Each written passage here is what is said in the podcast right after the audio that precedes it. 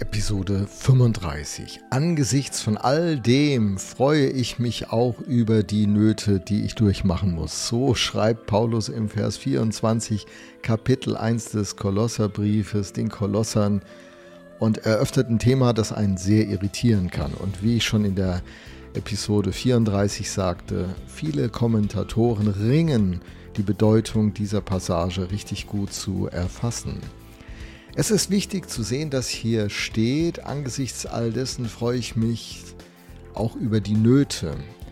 Es ist, äh, ist etwas anderes gemeint als die Leiden, die Christus für uns erduldet hat am Kreuz. Die waren ja vollständig. Christus hat ja eine vollständige Erlösung am Kreuz für uns erwirkt. Und hier spricht Paulus von den Bedrängnissen um Christi willen, die nach Gottes Plan noch ausstehen. Was könnte damit gemeint sein? Das sind die Beschwernisse des apostolischen Dienstes und sie werden zusammengefasst in diesem Begriff Leiden. Da heißt es nicht Schmerzen, sondern umfassender. Alles, was mit der Verkündigung und mit dem Bau von Kirche an Nöten dann eintritt und auftritt. Das sind äh, bei Paulus waren es die Gefahren, in die er sich begeben hat. Es waren die Anstrengungen, die Sorgen um die Gemeinden. Er berichtet von all dem und er geht wirklich existenziell für die Gemeinde all in. Seine menschliche Existenz wird davon betroffen, in seinem Fleisch übersetzen. Andere, er sagt, die er am eigenen Körper erleidet. Er schreibt ja, sie gehören zu den Bedrängnissen um Christi willen, die nach Gottes Plan noch ausstehen und was ich davon an meinem eigenen Körper erleide. Viele Ausleger haben sich damit sehr, sehr schwer getan und im, im, Mittelalter hat man das Ganze zugespitzt und ausschließlich als Sühneleiden, satisfaktorisches Leiden verstanden und hat verstanden, dass diese Leiden ergänzungsbedürftig wären. Aber es wird auch von Theologen des Mittelalters zurückgewiesen. Zum Beispiel Thomas von Aquin sagt, das wäre eine Heresie, also eine Irrlehre, denn die Leiden Christi genügen zur Erlösung vieler Welten so sagt er das.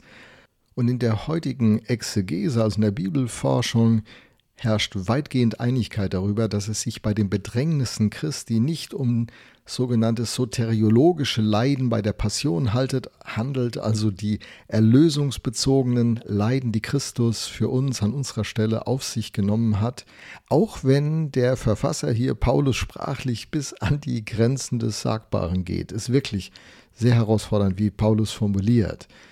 Aber im Rahmen des Kolosserbriefes wären die Sühnegedanken eher Begriffe wie Blut, Tod, Kreuz, Vergleiche Kolosser 1, 20, 22, 2, 14. Das wären die Begriffe, die man hier erwarten müsste.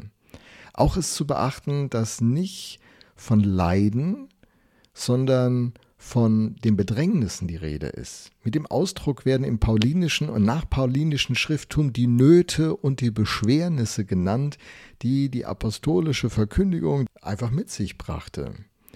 Die Bedrängnisse Christi sind daher eher ein einmaliger Sprachgebrauch im Kolosser und müssen mit dem sonstigen neutestamentlichen Sprachgebrauch nicht unbedingt identisch sein.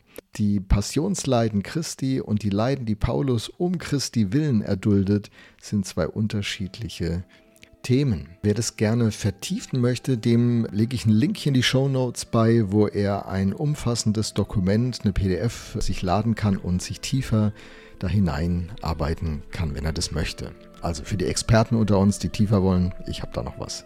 Praktisch gesehen ist es eben so, dass der Apostel in einen Dienst in dieser Welt für Gott steht, um die Kirche zu bauen und das bekommt einen Widerstand, das bekommt richtig große Schwierigkeiten, Bedrängnisse und Paulus ist bereit, diese Bedrängnisse um der Kolosser willen auf sich zu nehmen. Und die Idee, dass Christsein viel Widerstand bekommt, ist eine Idee, die wir als westliche Christen oft herausgeblendet haben aus unserer Glaubenswahrnehmung.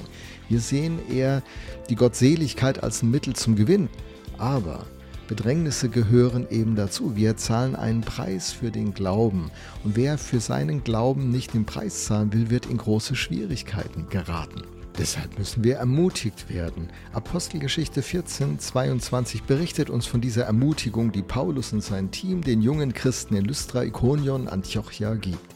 Da heißt es, Sie stärkten die Seelen der Jünger und ermahnten sie, im Glauben zu verharren und sagten, dass wir durch viele Bedrängnisse in das Reich Gottes hineingehen müssen. So sieht es aus, ganz realistisch. Wir müssen mutig sein, wir müssen durch viele Bedrängnisse Richtung Reich Gottes unterwegs sein. Aber dabei denken wir an Römer 8, Vers 37 und es ermutigt uns, dort heißt es, aber in diesem allen sind wir mehr als Überwinder durch den, der uns geliebt hat. Klasse, oder? Also das heißt ja nicht, dass die ganzen Widrigkeiten und Bedrängnisse aufhören, sondern wir sind mehr als Überwinder. Wir kommen nicht gerade so wie ein Hochspringer eben über die Latte, ohne sie zu reißen. Wir sind mehr als Überwinder. Wir haben noch einen halben Meter dazwischen. Das ist das Versprechen, das Gott uns gibt. Und ich wünsche dir, dass du so ein richtig toller Hochspringer wirst. Mehr als ein Überwinder.